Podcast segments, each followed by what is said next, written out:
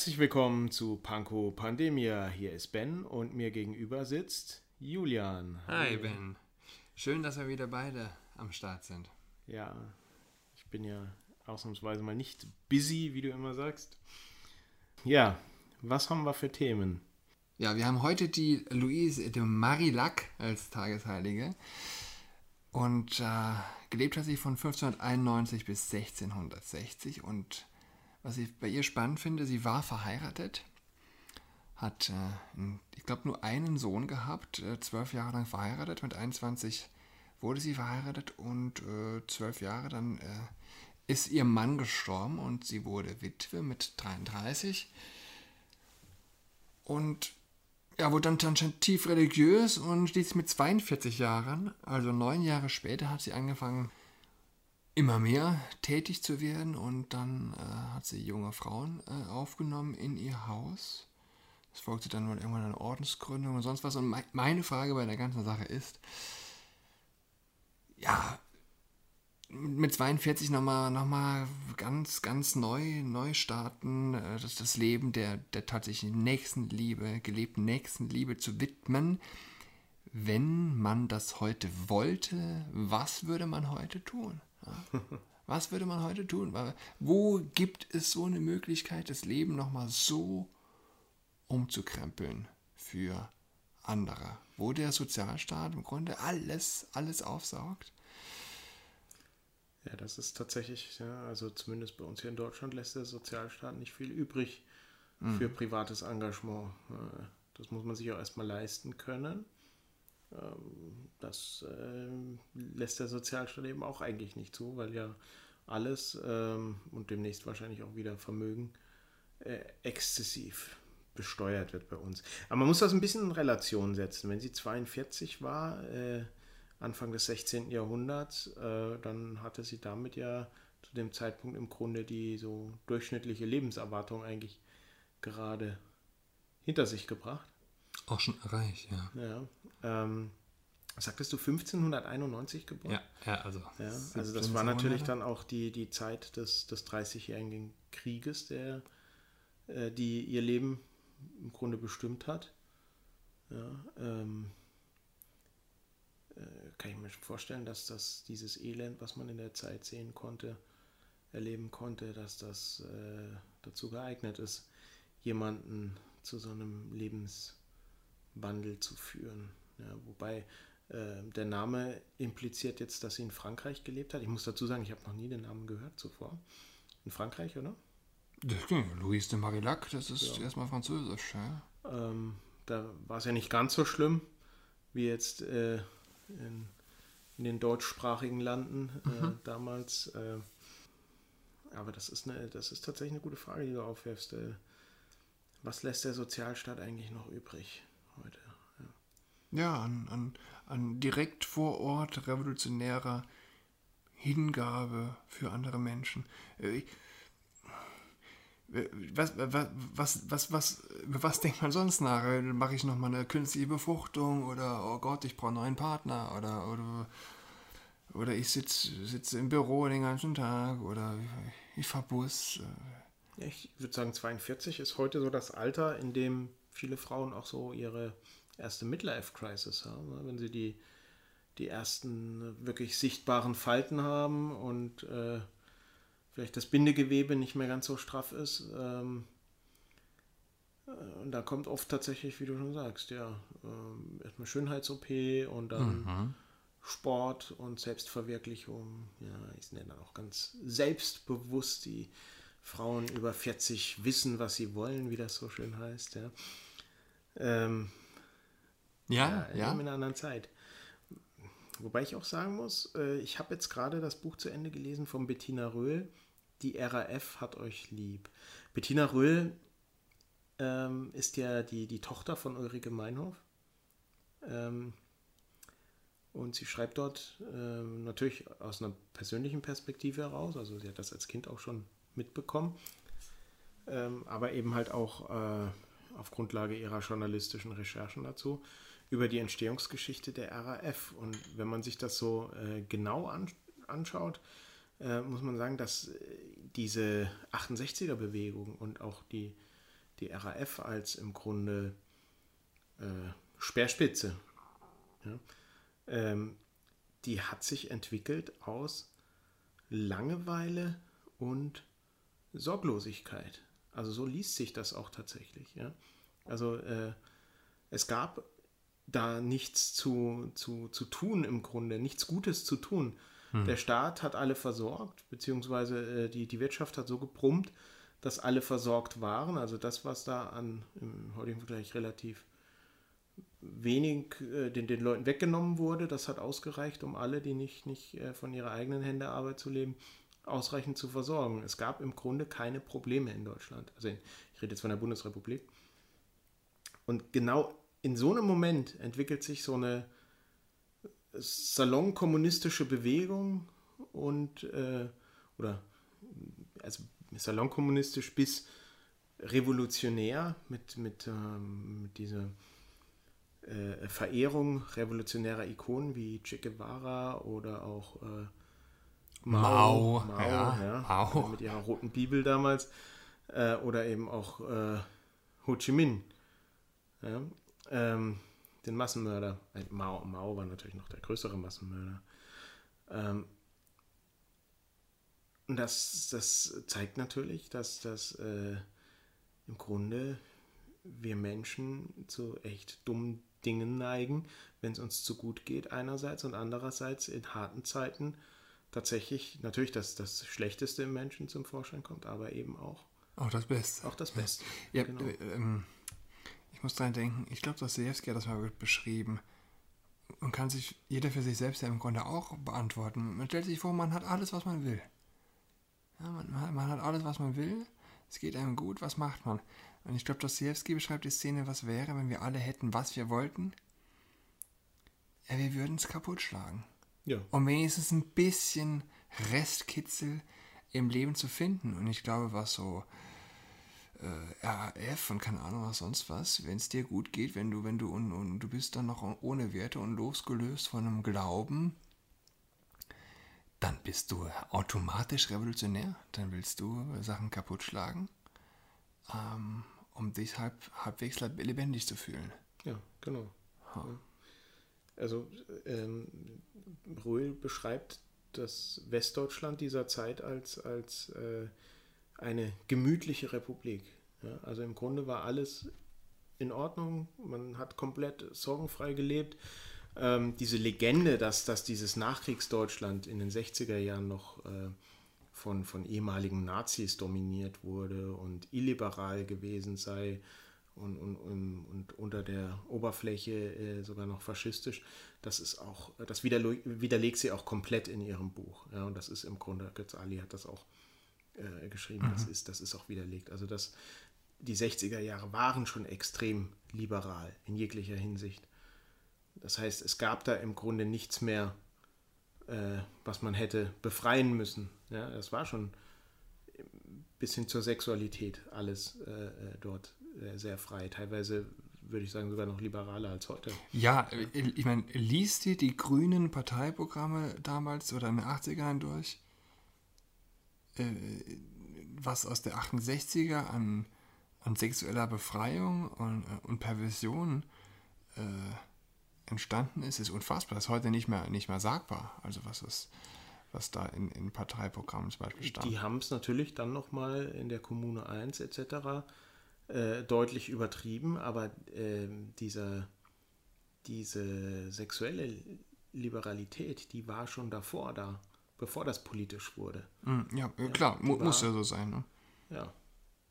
Also im Grunde mit der Antibabypille Anfang der 60er kam diese, diese sexuelle Befreiung ganz von selbst. Dafür hat es nicht diese Bewegung gebraucht. Ja. Was du eben meintest mit ähm, Langeweile. Wenn die, die Linke eins, eins hasst, dann halt das normale Leben. Das hatten wir auch genau, schon mal. Ne? Genau. Das normale, beschauliche Leben. Es läuft alles rund. Papa geht arbeiten. Mama kann sich ums Haus kümmern und um die Kinder wir haben ein Auto und vielleicht nächstes, nächstes Jahr können wir in Urlaub fahren. Der, der, der gelangweilte Mensch, der, der das nicht zu schätzen weiß, der der weiß nichts zu schätzen. Ne? Der ja, ist- entwickelt seltsame Ideen. Der ja. entwickelt ganz, ganz seltsame Interessant ist Ideen. auch, äh, wo du das gerade erwähnst, äh, dass er bei Ulrike Meinhof offensichtlich auch eine ganz äh, große Rolle spielte. Das kommt in dem Buch auch sehr deutlich hervor, ähm, dass sie ja von ihrem Ehemann, von dem Klaus Rainer Röhl, ähm, betrogen wurde und das offensichtlich nicht verwinden konnte. Also sie hat sich da ähm, ähm, in, in diese, also sie war da sehr, sehr tief von getroffen und, und hat dann auch die Scheidung eingereicht. Das ging von ihr aus. Er hatte sich das so vorgestellt wie so eine offene Ehe wohl. Ja, aber das hatte ihr gar nicht gefallen. Also im Grunde war sie da sehr konservativ. Aber dieser Bruch und dann der Umzug mit den Kindern nach Berlin äh, und, und das äh, sich hineinstürzen im Grunde hier in Berlin in, in diese linksradikalen Kreise, ähm, das war tatsächlich das, was, was da äh, auf diesen Weg geführt hat. Zur Terroristin. ist für mich unvorstellbar, wie ein Mensch, wenn er, wenn er tatsächlich von, ich nenne es jetzt mal Sexualschmerz, Fremd, Fremdgehschmerz, stark getroffen wird, wie er dann quasi die Moral an sich oder die Sexualmoral an sich in Zweifel ziehen kann. Weil eigentlich, also dass es weh tut, wenn man betrogen wird. Viele Menschen tun das so ab wie so eine Erkältung. Oh Gott, es tut weh, ja, oh, ist das äh, schrecklich und das, das muss vorbeigehen wie eine Erkältung. Das finde ich so furchtbar und so äh, kontraproduktiv und so sich selbst auch von, einem, von einer sinnstiftenden Sicht auf die Welt befreien, wenn man, wenn man den, den Fremdgehschmerz oder den, das, das Betrogen äh, gegangen worden sein, äh, den, den, den Schmerz daraus, der daraus entsteht, so wenig ernst nimmt. Ja, einfach so nimmt wie, wie eine Erkältung, die vorbeigeht, ja, und dann, dann versuche ich es halt nochmal oder halt nicht, oder jetzt ist alles egal. Ich denke mir immer, wenn, wenn das denn so weh tut, wie es für viele weh tut, wenn eine Beziehung in die Brüche geht, ähm, dann, dann hat dieser Schmerz eine, einen Grund. Wa- Warum tut es so weh? Er verweist ja nicht auf irgendeine eine Sinnlosigkeit, er verweist ja auf eine tiefer liegende Wahrheit in dem Sinne. Er verweist auf die tiefer liegende Wahrheit, dass, wenn man sich einmal in dieser Tiefe begegnet ist, als Mann und als Frau, dann hat das eine Power, die eigentlich die Zeit überdauern sollte und nicht in die Brüche gehen sollte. genau, ja. Und, und, und wenn es denn in die Brüche geht, dann das an sich in Frage zu stellen. Äh, Es ist zumindest äh, ungewöhnlich. Also häufiger ist, glaube ich, genau das Gegenteil. weiß ich gar Was wir nicht. jetzt bei, also ich habe es selber auch schon beobachtet, vielleicht auch selber schon erlebt, ähm, aber dieses Phänomen, was auch in Anna Karenina beschrieben wird, dass der, der betrogene und verlassene Ehemann ähm, dann plötzlich äh, verstärkt auch zu, zu, zu christlichen Werten tendiert. Also genau zu dem, dass das eben, dass er, dass man eben sagt, ähm, Ja, das, kann ich mir gut nicht, vorstellen. nicht ja. Mhm. auflösbar, die Ehe. Ja. Ähm, das Vielleicht ist es bei ich, das Frauen ist, glaube ich, zumindest bei Männern die häufigere Ja. Reaktion. Ja.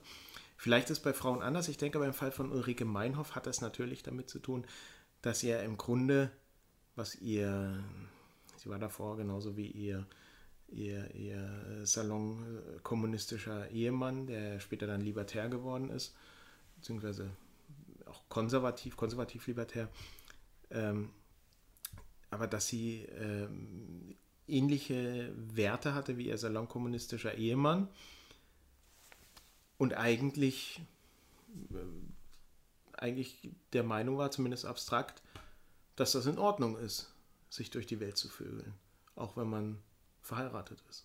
Naja, abstrakt, aber was ist denn dann, wenn es halt Abstrakt, nicht, mehr- nicht mehr genau. abstrakt und wird? Das kollidierte dann mit der Emotion, die das Erleben Ja. bei ihr ausgelöst hat. Und das hat sie dann wohl in diese Entfremdung von sich selbst geführt auch. Mhm. Ich kenne nur eine Frau, die hat Kindern, Kinder von vielen verschiedenen Männern, von, von einer ganzen Handvoll verschiedener Männer. Und tatsächlich gibt es bei ihr anscheinend auch eine Liebe, bevor sie dann von den ganzen anderen Männern sich die Kinder hat machen lassen, äh, wo sie, äh, äh, die sie nicht, also der, der wollte sie nicht. Der wollte sie nicht. Das ist ein, ein bekannter deutscher Schauspieler. Die hatten anscheinend was miteinander, eine, eine Phase lang, eine längere Zeit. Also ist auch schon lang her. Da war der wahrscheinlich auch nicht so bekannt. Ähm, ja, und dann, äh, ich kenne niemanden, der so wenig auf Sexualmoral gibt wie diese Person. Vielleicht können Frauen einfacher dann quasi komplett drauf, drauf scheißen. Hm, möglicherweise, ja. Vielleicht ist das so. ja vielleicht gibt es ja tatsächlich einen großen Unterschied zwischen Männern und Frauen, ja. Mhm. Ja, Anna Karenina, ja, hatte ich gar nicht dran gedacht. Das ist, das ist schon krass, ja, wie der dann da. Man, man fühlt doch mit, ja. Ja, was haben wir noch? Äh, ich meine, wir können das kaum äh, übergehen. Jens Lehmann. Was hat, was hat der gemacht? Der hat äh, Der Quotenschwarze. Quotenschwarze, worüber, worüber ich ursprünglich gestolpert bin. Ich weiß nicht, wie es dir ging. Als ich das äh, gelesen habe, dachte ich, boah, äh, krass, der hat ja gar nicht Quoten. Hä? Und dann das echte N-Wort. Ich weiß gar nicht, können wir das hier verwenden oder wird das dann auf Wir- Spotify gesperrt? Wir, Äh, wir werden das gleich noch verwenden. Das ist, das ist, ich glaube, das ist unvermeidlich. Aber Ja. wir fangen langsam an. Also, ich, darüber bin ich ein bisschen gestolpert, dass ich dachte, Mensch, guck mal, was hat denn er? Er ist doch mal Fußballer, keine Ahnung was. So ein Locker-Room-Talk, ne? Äh, Umkleidegespräch. Quoten, Quotenschwarzer. Und ja, er hat das also aus Versehen also ich muss, ich muss mir das jetzt vorstellen, der war dann in dem Chat von Dennis Aogo drin, auf WhatsApp. Er war in dem Chat drin, liest er wollte wohl irgendjemanden von Sky fragen, ob er der Quotenschwarze Wie, ich glaube, also ich weiß nicht, also bisher hat das nicht offen es aus gemacht, Versehen wem an, er es sagt. ihn Ja. geschickt. Ja? Das heißt, er muss, er war in dem Chat von Aogo drin. Warum war der in dem Chat überhaupt drin? Um alte Nachrichten zu lesen, oder? Keine Ahnung. Und jetzt verschickt er die Nachricht mit einem. Also erstmal aus Versehen. Ich weiß nicht, ob der was, was geballert hatte oder weiß ich nicht. Jedenfalls haut er die Nachricht dann mit einem mit einem Smiley raus. Das war ja nicht nur, ist das euer Quotenschwarzer? Sondern dahinter noch so ein Smiley gesetzt. Und ich finde, der Smiley, der wirkt so ein bisschen, das ist nicht so Lehmann-like, das ist so viel zu tuntig, finde ich, für ihn. Und meine Theorie ist, das hat der wollen an eine Frau schicken, die den Aogo auch kennt, in dem Umfeld unterwegs ist und um die die beide buhlen. Das ist jetzt vielleicht ein bisschen weit hergeholt. Nee, oder hast du da ich- nähere Informationen? Habe ich, habe ich. Who knows? Nee. Äh, ich kann mir den Smiley einfach nicht erklären. Schreibt er einem Funktionär so einen, so einen halbwegs, halb politisch inkorrekten Witz? Nee, wieso denn? Naja, in der Medienbranche, da sind die Leute betont lässig und, und benutzen auch, auch die Smileys. Also ich, das weiß ich jetzt nicht, ob das Ich, ich, ich glaube, ich glaub, der hat Ich das meine, an dass, eine dass Frau Lehmann kein Rassist ist, das wissen wir beide sehr gut, Ja. äh, ohne da jetzt da näher drauf eingehen zu können. Ähm, aber äh, ja, das Ganze hatte ja noch so einen Domino-Effekt. Also nicht jetzt direkt äh, die, diese, diese Nachricht, sondern überhaupt die ganze Geschichte wirkt so Domino-Effekt mäßig, weil ja dieser Dennis Aogo kurz darauf ja auch gecancelt Ja, wurde, das- weil das er war ja super lustig, war, ja. äh, bis zur Vergasung, hat er wohl gesagt. Trainieren bis zum Vergasen. Trainieren bis zum Vergasen. Ja, So, und dann, dann ist er quasi äh, raus. Und dann ging es nach Tübingen. Aber ja, ja, ja, da- das, das kommt ja auch noch. Aber pass auf, hinter. Ähm, äh, also erstmal Qu- Quoten, nochmal Quotenschwarzer. Ich musste da an. äh, Für mich klingt das, klingt das auch so holprig, das Wort Quotenschwarzer. Das klingt für mich so ein bisschen wie nach Alice Schwarzer. Ja, üblich ist das andere Wort, aber Quotenschwarz ist so eine Art politisch korrekte Version eines äh, eigentlich ja in, in, in der in gültigen Definition rassistischen Wortes. Ja. Ja, aber da kommt dazu, dass jetzt der NDR ähm, und die, also in dem neuen Tatort haben die erstmal das, erstmal, erstmal das, erstmals das Konzept des Inclusion Rider angewendet.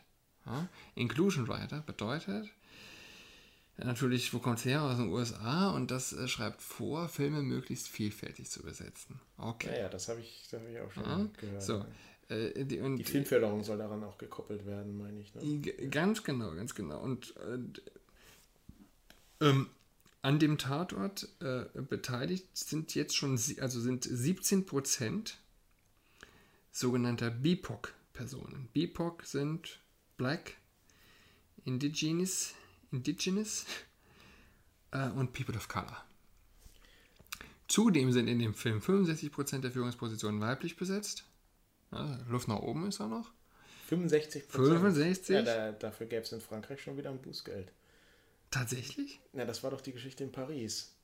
Weil äh, in der Pariser äh, Stadtverwaltung äh, Frauen zu sehr überrepräsentiert sind in Führungspositionen, musste die Pariser Stadtverwaltung ein Bußgeld bezahlen. Also manchmal weiß Weil ich nicht. es- Männer diskriminiert. Ich meine, das ist nur konsequent. Es ist nur konsequent, ja. Es ist natürlich pervers, aber es ist auch nur konsequent. Äh, Ich meine, in Frankreich ist die Gendersprache äh, ist das eine, eine Debatte, ne? Verbieten die haben das jetzt im. Schulunterricht Die sind, zurückgezogen. die ne? sind da weitaus äh, Ja, konfrontativer einiges. Also drauf. vielleicht äh, steht ja auch die Regierung unter dem Eindruck dieses Briefs der äh, zahlreichen äh, äh, Generäle, die ja vor einem Bürgerkrieg waren. Und, Ah, ja, weißt du, so das hab durch ich die- gar nicht die mitbekommen, richtig. wohl auch äh, klar machen, dass, dass sie das so nicht weiterhin akzeptieren werden. Ne? Hast du da mehr? Weißt du da zu mehr? Ich hab kenne den Wortlaut dieses Ah. Briefes nicht, aber es muss wohl eine deutliche Sprache gewesen sein. Ja. Ach ja, das, das schaue ich mir mal noch an. Das ist, das ist krass. Na Hier, Quotenschwarzer, das äh, hat, ich muss an Alice Schwarzer denken. Und wir, waren als Kind mal, wir mal, ähm, wir sind immer nach Frankreich gefahren. Also dann das, das ganze Land durch bis zum Meer, klar. Und dann hatten wir immer Hör, Atlantik Ja. oder Mittelmeer? Mal so, mal so, ähm, Hörkassetten mit. Und in der einen lief Otto. Otto. Und der hatte damals, der hat das genannt Englisch für Fortgeschrittene. Äh, English, English for, for Runaways. Und äh, this is Mr. Vegetable. Das ist Herr Kohl. äh, und dann, und dann äh, alles Schwarzer. This is alles Schwarzer. Das sind alles Neger. Und this is Roy Black. Und das ist der König der Neger. Ja. Das wär, Ja, nee, stell dir das mal vor. Zeit, ja. Unvorstellbar. Unvorstellbar könnt ihr heute nicht mehr Nein, machen. natürlich nicht. Also, Krank, sick. Sind wir heute besser, als dass wir solche Witze nicht mehr ja, machen können? Otto, Otto wäre heute ein Rassist. unfassbar. Hat er sich schon distanziert von seiner Vergangenheit? Ich gute Frage, gute Frage. Ja, hm, was soll man dazu sagen? Also Inclusion Rider, das Was hat Boris voll. Palmer dazu gesagt? Ja, Boris Palmer ist, äh, ist äh, der, ist Kult jetzt. Ja. Der hat jetzt, äh, was, äh, Aogo ist ein Rassist. Er hat irgendjemandem seinen, seinen, was, sein, seinen Negerpimmel, nee, wie, seinen Negerschwanz, nee, wie, seinen großen Negerschwanz? Also so ich das verstanden habe, hat Palmer eine Geschichte aufgegriffen, die in den sozialen Medien kursierte, wo eine junge Frau behauptet hat, dass äh, Dennis Aogo ihr eine Nachricht geschickt hat. Ähm, irgendwie als sie auf Mallorca war und ihn getroffen hatte und dann habe er ihr geschrieben, äh, sie solle sich doch mal seinen großen gönnen. Ja? Ja. Und äh, das hat er aufgegriffen wohl, hat es aber nicht richtig, richtig als Zitat kenntlich gemacht, offensichtlich auf Facebook. Und das äh, hat als- davor auch schon gesagt, dass, äh, dass er das nicht richtig findet, dass hier äh, Lehmann und Aogo gecancelt wurden. Dadurch würde die Welt kein bisschen besser, hat er ja auch vollkommen recht. Ähm, ja, und jetzt äh, hat er wohl den Bogen endgültig überspannt. Jetzt wird er bis hin zur Parteispitze der Grünen äh, äh, dass der Parteiausschluss von Boris Palmer verlangt. Ja. Ich finde das absolut fantastisch. Also das ist absolut irre. Das ist Lehmann haut was raus, aus, aus Versehen. Der klickt aus Versehen auf Senden, ist aus Versehen im falschen Chat drin, verliert seine berufliche, äh, seine Karriere, seine, seine, seine gesellschaftliche Reputation. Dann haut in dem Zusammenhang der Aogo ein Ding sagen, Das raus. ist ja auch absolut albern. Also dieser, dieser Spruch bis zur Vergasung, Ja, das, ja, ist, doch, das ist doch äh, Umgangssprache. bisschen vergasen, also ja. das, Whatever. Es, es, es, es ist einfach nur crazy. Und er, er kann dann erstmal kein Moderator mehr sein. Dann der Palmer. haut dann- Was ich auch noch krass finde, also Lehmann und der Ogo haben ja miteinander gesprochen. die haben ja einander auch verziehen und sind cool miteinander.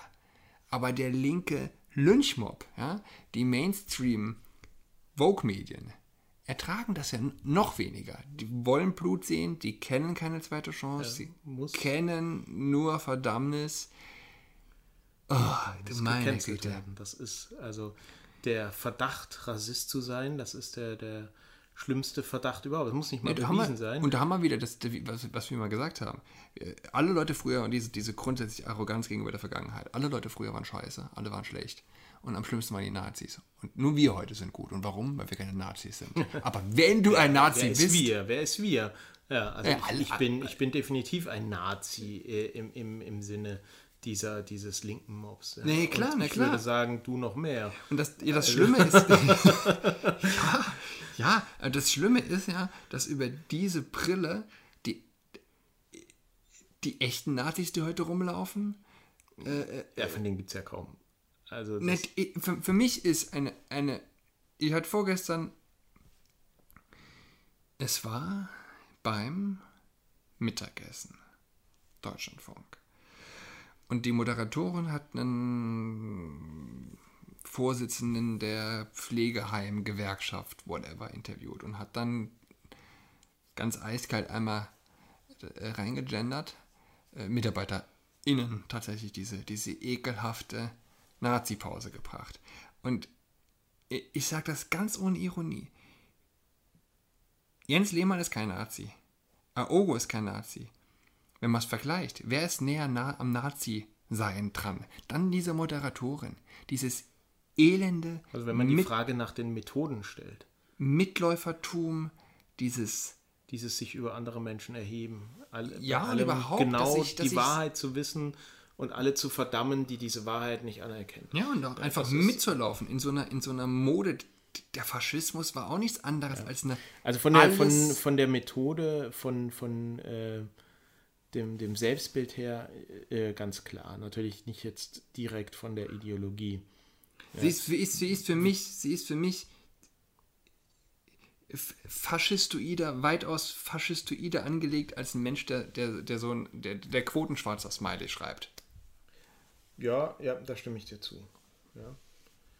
Ähm, und, und, und die, jetzt, aber ne, gehen wir doch mal kurz auf das, auf das Wort ein, Quotenschwarzer.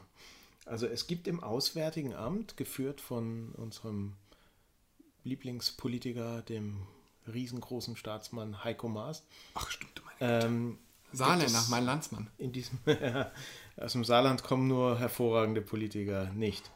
Ähm, na, Oskar Lafontaine hat zuletzt auch mal ein paar kluge Sachen gesagt, ja. Äh, aber da gibt es einen, einen Rat, ich weiß gerade nicht, wie das, wie das äh, wie der heißt. Also auf jeden Fall gehören dem Mitarbeiter des Auswärtigen Amtes an, die sich eben durch ihre Herkunft oder Hautfarbe ähm, dafür auszeichnen. Mhm.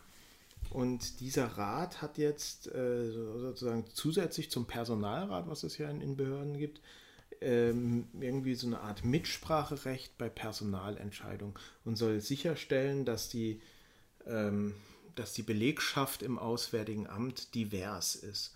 Ja, aber nochmal, um diesem Rat angehören zu können, mhm. muss man eben dunkle Hautfarbe haben. Ja, wie heißt das? BIPOC? Äh, ja. Black. Indigenous, ja. indigenous genau. and People of Color. Ja, und, und das heißt nichts anderes, als dass die eben dafür da sind, dafür zu sorgen, dass es Quotenschwarze Na klar, na, na klar. Jetzt stell dir mal vor, das, das, jetzt stell dir vor, die Caster, die Regisseure, hier, der NDR macht Förderungen auch davon abhängig, ob darauf geachtet wird, ja? Ja. Äh, Wer künftig Von Fördermittel. Quotenschwarzen. Ja, eben, ja. eben. Jetzt, jetzt, jetzt, jetzt sitzen die Caster, die Regisseure, zusammen. Ja, wie sollen, wie, wie, sie werden das Wort dann eventuell nicht aussprechen, aber sie müssen ja äh, diesen, dieses Wort dies, beschreibt, dieses Wort beschreibt, beschreibt eine das, tatsächliche, das beschreibt existiert, deren ja. Ideologie, deren Vorgaben. Ja. Das ist un, es ist unfassbar. Es ist Im- unfassbar im, im Spiegel, bösartig Im auch. Spiegel gab es vor kurzem einen Artikel, in dem sich darüber echauffiert wurde, dass es in der Bundesliga keinen schwarzen Torwart gibt. Und da wurde Ja, den sick. Vereinen Rassismus unterstellt. Ist- und wer ist also der Die Rassist? Forderung nach einem Quotenschwarzen im Tor. Das ist, die- wie die, das ist pl- blanker Rassismus. Blanker Rassismus. Das ist immer wieder das Gleiche. Wenn sich der Faschismus wiederholt, er wird sich Antifaschismus nennen. Ja. es ist, das ist, echt- Er das wechselt das Vorzeichen, aber er bleibt, er bleibt das gleiche. ist essentiell das Gleiche. Hier, äh, es ist, und Ich meine, dann, man kann es ja niemandem verübeln, wenn er, wenn er äh, diese Chancen nutzt, die sich dann durch seine Hautfarbe oder Herkunft ergeben. Nein, natürlich Also Ich, ich mache den Leuten, ich mache den Leuten Natürlich nicht. Ja, und auch, auch denen, es gibt ja dann auch so, so ähm, Journalisten ne, auf Twitter hier, diese Quattro-Milf, wie heißt die äh, im echten Leben, weiß ich gar nicht. Auch eine Schwarze, die, die im Grunde ja davon ihre Existenz bestreiten, von dieser Behauptung, sie wären unterdrückt und sie wären, ähm, sie wären äh, benachteiligt. Ne? Gerade diese Privilegierten, denen ist das besonders äh, äh, lächerlich, wenn, wenn die das behaupten. Ja? Ähm, aber sie haben es ja viel schwerer gehabt, als alle anderen in die Position zu kommen. Na klar. Na klar. Ähm, also es ist, es ist schon, äh, den, den, was ich sagen wollte, ich mache den im Grunde, ich mache denen im Grunde gar keinen, gar keinen Vorwurf. Die nutzen ja nur das, was ihnen geboten wird. Den Vorwurf muss man denen machen, die, die dieses Spiel mitspielen, ohne selbst davon zu profitieren, einfach aus so einer äh, obskuren Ideologie heraus. In Harvard werden wir Und den. Vorwurf muss man den grünen Wählern machen. Natürlich, natürlich. Äh, Ist, es- ist es Harvard? Ein, ein, irgendeine Ivy League. Diese, dass sie jetzt tatsächlich, ich glaube, sechs unterschiedliche Kriterien der Benotung, je nachdem, in welche ethnische Gruppe du fällst. Oder es gibt auch die Stories, wo jetzt äh, Schlafsäle nach Rasse getrennt werden. Also äh, Ja, es ist eine, es ist eine rein- neue Art der Segregation. ist, ist ja. es tatsächlich.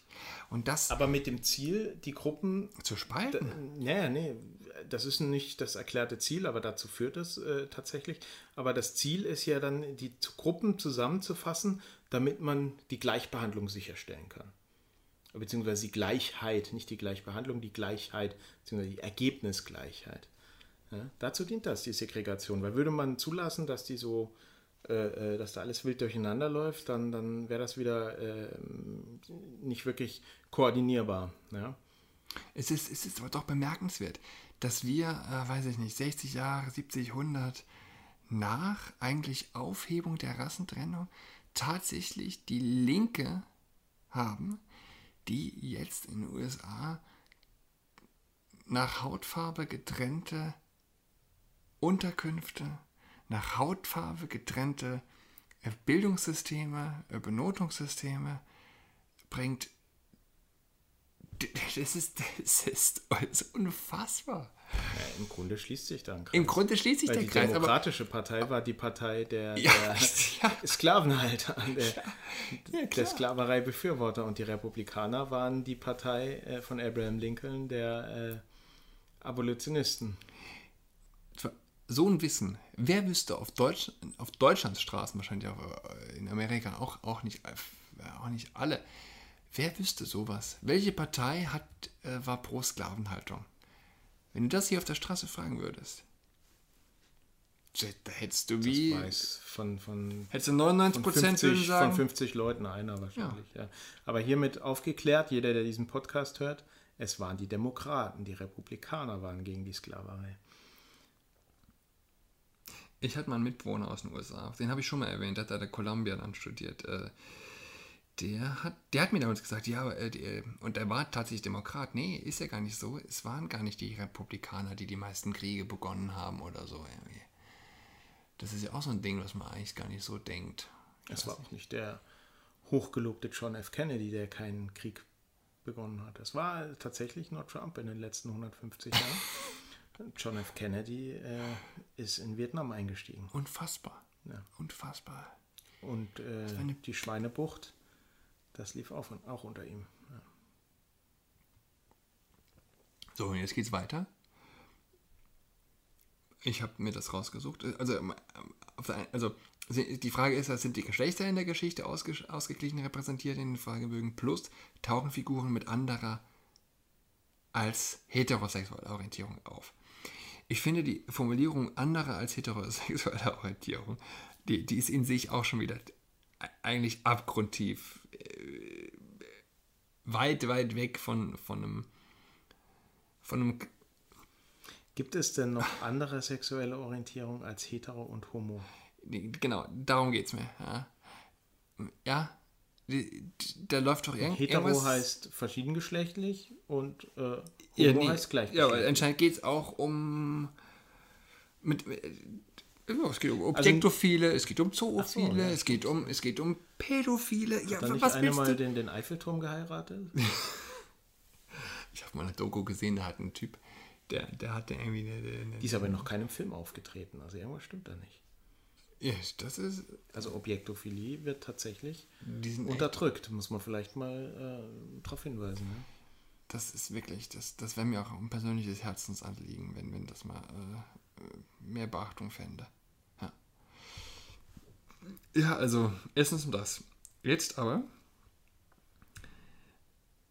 äh, der NDR-Intendant Joachim Knut droht mit Programmkürzungen, ja, falls der Rundfunkbeitrag nicht erhöht wird. Aktuell fehlten ihnen 3 Millionen Euro im Monat. Und meine Frage ist, wem droht der eigentlich? In Zeiten von Netflix. Wem, wem, droht der Typ? Tja. Er droht dem linken Establishment. Mach, gib mir Geld oder ich mach die Ideologie. Wir können nicht mehr weiter so hart feuern. Oder was, was, was soll die Drohung? Ich, ich verstehe nicht, wem, wem der Typ droht. Ist tatsächlich die Frage, ja. Und was ich noch rausgefunden habe. Also ich bezahle ja äh, immer irgendeinen krummen Betrag zwischen 7 und 8 Euro pro Monat und der schreibt äh, immer mit dazu äh, beim Überweisungszweck äh, angemessener Beitrag. Wobei eigentlich ist das noch zu viel. Ja. Es ist, ist zu viel. Eigentlich müsste es Aber so seit, seit ich das mache, bekomme ich übrigens keine, äh, keine Bescheide mehr, weil die offensichtlich nicht dazu in der Lage sind, den korrekten ausstehenden Betrag zu berechnen. Jetzt also ich kann das nur weiterempfehlen. Ja. Jetzt ist, das, ist, das ist ein super Hinweis okay, den merken wir uns, ja. Also äh, irgendwelche wechselnde, krumme Beträge äh, genau. beweisen und äh, mal schauen, was es eine Reaktion gibt. Finde ich super. Äh, ich habe mir das vorgestern angeschaut, oder, oder die Woche. Äh, ich glaube, letztes Jahr waren es, weiß nicht, 13 Millionen oder 17 oder, oder es waren über 10 Millionen Mahnmaßnahmen, die der öffentlich-rechtliche Rundfunksanstalten äh, Gedöns verschickt hat und rechnet das hoch, also die letzten 15 Jahre war das nicht anders, über 10 oder mehr Millionen Mahnmaßnahmen pro Jahr, die verschickt werden über die letzten 10 Jahre, über 100, 150 Millionen Mahnmaßnahmen. Bloß wir haben in Deutschland 46 beitragszahlende Konten. Äh, 46 Millionen. 46 Millionen hm. beitragszahlende Konten deshalb, das ist der Grund, warum der Moderator mit so einer Arroganz mit dem Liefer sprechen kann. Weil er 36 Millionen Konten hinter sich weiß und, und 100 Millionen oder 150 Millionen Mahnmaßnahmen, seit er dort angestellt ist. Ja. Das ist doch eine perverse, ist, äh, eine kranke. What? Ich ist doch sick. weiß jetzt nicht, ob das tatsächlich der, der Grund war für die Arroganz. Vielmehr denke ich, das war äh, die Überzeugung, ideologisch auf der exakt richtigen Seite zu stehen. Ja. Auch, ja. da, da, versichern die sich ja immer gegenseitig, beim, gerade beim, beim WDR. Ne? Das war der WDR auch, meine ich. Ich weiß es gar nicht. Ich kannte weder Sendung noch, noch, äh, noch den Moderator. Ja, letztendlich wird dieser ganze öffentlich-rechtliche Rundfunk ja auch von Personen dominiert, die genau damals auch in diesem, in diesem 68er ähm, Establishment unterwegs waren oder äh, quasi in die Fortsetzung davon, das hat sich ja weiter fortgesetzt, 70er, 80er Jahre, äh, dann reingewachsen sind. Ja? Also ich denke da an einen Georg Restle zum Beispiel, der beim Radio Dreieckland gearbeitet hat, ein linksradikaler Sender aus, aus äh, Südbaden ähm, und, oder eben die, die, die ganzen Granten dort im, im öffentlich-rechtlichen Rundfunk, die eigentlich fast alle so eine, so eine Vergangenheit haben. Ja? Mhm. Salonkommunismus. Ja, Salonkommunismus. Und, und mir, Meine Hoffnung geht immer an jetzt gerade die, die Leute, die dann äh, in dem Alter sind, wo sie eigentlich gesetzt sind, wo sie eigentlich beruflich die Karriere in, in festen Bahnen, äh, in feste Bahnen gebracht haben. Ich vermisse das so ein bisschen, dass die Leute aufstehen, die Überzeugungen haben in diesem Land, aufstehen und auch sich vielleicht outen, outen als Konservative. Also wir hatten jetzt zuletzt äh, äh alles dicht machen. Ja, das, ich finde das Palmer. groß. Es gibt diese Beispiele schon, aber gerade auch an diesen beiden genannten Beispielen sieht natürlich äh, jeder, mhm. was passiert, wenn man das macht. Und da haben wenige drauf los. Oh, ich finde das geil, ja. dass der Palmer hat ja gesagt, er will nicht in einem äh, was Sprachjakobinismus leben. Ja, er trifft ja, das sind ja Genial. Ja? Genial. Das ist ja, das ist nichts anderes ja. als ja. ja klar. Äh, das sind Jakobiner. Natürlich. Ja, die, berufliche Existenz, noch fließt kein Blut, aber die berufliche Existenz gehört vernichtet, wenn ein Mensch Quotenschwarzer in seiner scheiß klare Linie, äh, eine ganz klare Linie von der französischen Revolution, äh, von den Jakobinern über Karl Marx äh, bis hin äh, zu, zu Lenin, zu Hitler äh, und zur RAF. Ja. Dieses, äh, die Gottlosigkeit, das sich erheben über andere, der, der, der, die feste Überzeugung, die Wahrheit gepachtet zu haben und, und auf dieser Grundlage das Lebensrecht oder die Menschlichkeit anderer äh, äh, negieren zu dürfen. Das zieht sich von, von da bis heute mhm. zu diesem linksgrünen Establishment hin. Ja? Also, ähm, um nochmal auf das Buch zurückzukommen, die RAF hat euch lieb. Ähm, also Bettina Röhl nimmt ja auch kein, kein Blatt vor den Mund. Sie schreibt in ihrem Nachwort tatsächlich, ihre Mutter, Ulrike Meinhof, war im Grunde die Gründerin der Antifa und Angela Merkel sei die Königin der Antifa. Ja, das ist, äh, das trifft. Ja. natürlich trifft es das. Und äh, von den Grünen ganz zu schweigen. Also die Grünen sind für mich äh, auch ein, ein, die Partei der RAF. Also muss, man muss jetzt nicht Ströbele als Einzelbeispiel herausnehmen, aber von dieser ganzen Ideologie, auch von, von äh, dieser Ablehnung Deutschlands als Nationalstaat, das hat sich ja durchgezogen bis, bis heute. Ne? Aktuell fordert ja die grüne Basis, dass das Parteiprogramm, dass ja. die Maskerade beim Parteiprogramm beendet wird und dass das Deutschland gestrichen wird. Also nicht mehr Deutschland, alles ist drin, sondern nur noch alles ist drin. Was so ziemlich auch. Äh ja, das geht, und pass auf, und da, erinnerst du dich vielleicht dran an diese an die Wahlparty-Nacht und Merkel stand vorne und, und Gröhe, Hermann Gröhe. Genau, hat dann die, Deutschland, Deutschlandfahne der hat die Deutschlandfahne genommen äh, wollte die schwenken. Was für einem wütenden Blick auch. Oh ja, und ich bin ein bisschen, bisschen, bisschen, mir ist der Kopf ich, Das ist so abgrundtief peinlich. Ich, ich kotze im Strahl, ja, das ist unfassbar. Dann nimmt die deutsche Bundeskanzlerin. Also in dem Moment. Nee, machen wir nicht. In Hörst dem Moment hätte doch eigentlich in der CDU hätte man anfangen müssen, an Plänen zu arbeiten, wie man diese Frau los wird. Aber das meine ich. ich wo, wo sind die Leute? Ja. Wo sind die scheiß Leute, die noch vielleicht. Es müssen doch Menschen, es muss doch Menschen in diesem Land geben, die noch normal ticken. Die, gibt die, es gibt die, mehr als ja, es gibt mehr es als gibt, man als man gemeinhin glaubt. Eben, eben und ich und, sie, und sie, ich, sie, finden nur medial nicht statt. Sie finden ja. medial nicht statt und, und ich wer finde, den Kopf raussteckt, der wird gecancelt. Ja? Und und, das, und demnächst vielleicht dann ja von einer Bundeskanzlerin. Bundeskanzlerin. Ja. Das ist großartig. Ja, ist der trending Hashtag, Hashtag auf Twitter. Zügig äh, Palmer, Bundeskanzlerin. Bundeskanzlerin Baerbock. Annalena Baerbock. Ich glaube nicht dran. Mit ihren Kobolden. Kobolden. Und den im Netz gespeicherten Strom. Und ja, es ist ja echt erstaunlich, wie, wie eine Frau, die doch nichts in ihrem Leben in, in irgendeiner Art in, in einer Führungsfunktion gemacht hat, äh, die hat ja nicht mal ein Team geleitet. Das Einzige, was sie als Berufserfahrung hat, sie war Referentin für Außenpolitik in der, in der äh, Fraktion, Bundestagsfraktion der Grünen. Aber sonst hat die, die hat ja nicht mal Berufserfahrung, geschweige denn eben Führungserfahrung. Und die soll tatsächlich Bundeskanzlerin werden. In der ideologischen Lehre, die die Merkel hinterlässt, ist das, ist das im Grunde nur logisch. Ich meine, ja gut, da kann man, also Joachim Steinhöfe schreibt schon seit, seit Jahren immer mal wieder, man könnte im Grunde ein Telefonbuch nehmen, zufällig jemanden raussuchen, äh, zum Bundeskanzler machen und der wäre dann besser als Angela Merkel. Da hat er natürlich auch wieder recht. Ja. Geil, ja. Äh, die Frage ist natürlich, äh, ob, ob, äh, ob mit Annalena Baerbock nicht das Gegenteil zu dieser These bewiesen wäre. Ja, Aber die Ausnahme bestätigt ja die Regel. Meine, meine, es ist doch irgendwie eine Perversion. Also die Vorstellung, du hast im Grunde die rechte Volkspartei, was passiert? Die Atomkraft wird aus, ausgesetzt, wir steigen aus der Atomkraft aus. Wir führen die Wegen Homo- eines Tsunami. wegen eines Tsunami auf, auf, auf dem anderen Ende der Welt. Ich führe die Homo-Ehe ein und ich baue überall Windkrafträder und äh, wer vielleicht jetzt. Also ich mache im Grunde, ich mache grüne Politik. Mach, und die Folge ist, warum, warum nehmen die Leute die Grünen ernst? Warum? Ja, weil die CDU ihr Wahl, Wahlprogramm zum Teil umgesetzt hat.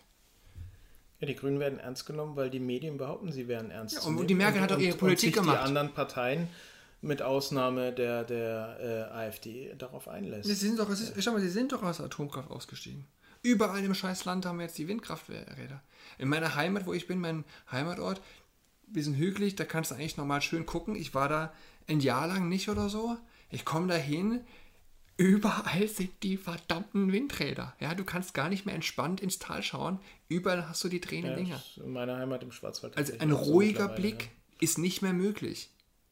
Und das äh, unter Naturschutzaspekten ist das ja auch, äh, ist das ja auch verbrecherisch. Es ist ekelhaft.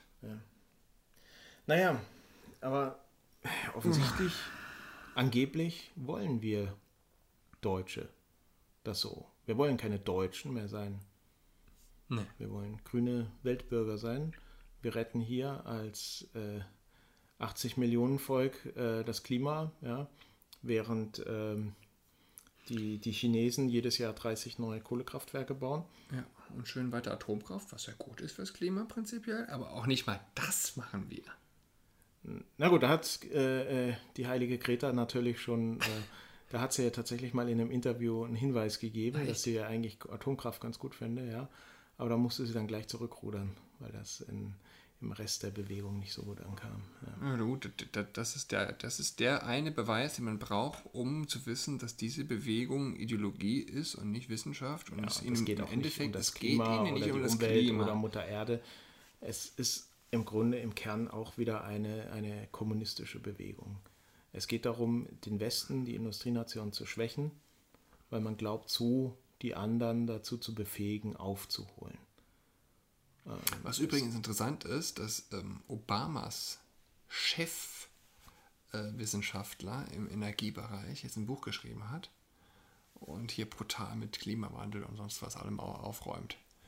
Und äh, der ganzen, der ganzen äh, Bewegung. Und er sagt, dass wenn man gar nichts machen würde, es wären bei 1,5 Grad, würden, würde sich das erhöhen, mehr oder weniger. Wir haben in den letzten 100 Jahre auch nur 1 Grad gehabt, halt ohne, ohne was das der Mensch, was da dazu tun konnte oder nicht. äh, Und den findest du jetzt auch nicht auf der New York Times Bestsellerliste, sonst was. Auch wird auch krass abgecancelt. Kein Ja, bisher großes ja. Leitmedien in den USA hat äh, sein Buch besprochen. Dabei ist es ein riesen Bestseller jetzt und, und äh, die konservativen Medien nehmen es auf. Es, es ist unfassbar. Es ist unfassbar. Ja. Ich kann vielleicht noch eine Sache sagen. Ähm, bin jetzt mit diesem, mit diesem super dicken Schinken durch. Bennett ja 16 in der Biografie. Und an einer Stelle wird gesagt, naja, weiß nicht, 60 Jahre oder so nach dem Krieg wurde dann tatsächlich aus dem deutschen Volk ein Papst gewählt.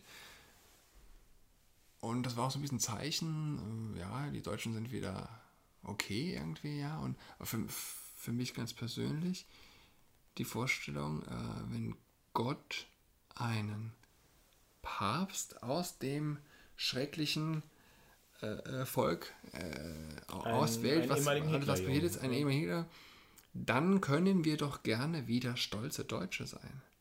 Ja, also Ja, für mich als gläubigen Menschen. Die Bildzeitung war stolz. Ja. War sie auch, ja, nee. Und ich finde das, äh, das ich habe darüber nie nachgedacht. Und ich finde den Gedanken gar nicht schlecht. Also wenn ich gläubig bin, wenn ich katholisch bin, wenn ich trotzdem auch immer mit dem Holocaust hadere oder mit der deutschen Geschichte, mit einem deutschen Papst, den es gegeben hat, kann man eigentlich abschließen. Ja, das, ist, das klingt nach einem schönen Schlusswort, aber bevor wir heute äh, zum Ende kommen, möchte ich noch auf etwas hinweisen, unsere Zuhörer.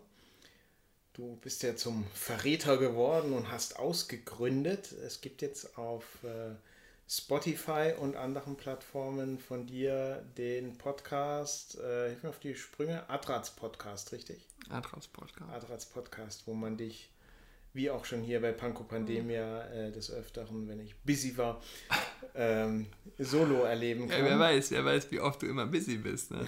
Ja, ich brauche ich brauch, ich brauch, ich brauch die volle Trönung. Ja. Nee, es macht ja super Spaß. Es ist ja einfach toll und ähm, ausgegründet. Das Wort kann ich auch noch gar nicht so richtig. Aber so, machen, so haben sie es alle. Ne? Wie, wie, und man, obwohl es den Hype gibt, ja, äh, Podcast machen ist was Gutes. Das ist was ist Tolles. Es, und äh, wir haben die Bluetooth-Technik, wie wir es schon mal gemacht haben. Ne? It's, die, it's the Bluetooth, stupid. Universitäten sind out. Jetzt äh, nur noch Podcast hören. Ja. In diesem Sinne. In diesem Sinne. Aber wir sehen uns hoffentlich nächste Woche wieder. Wir sehen uns. Adieu. Bis dahin. Ciao.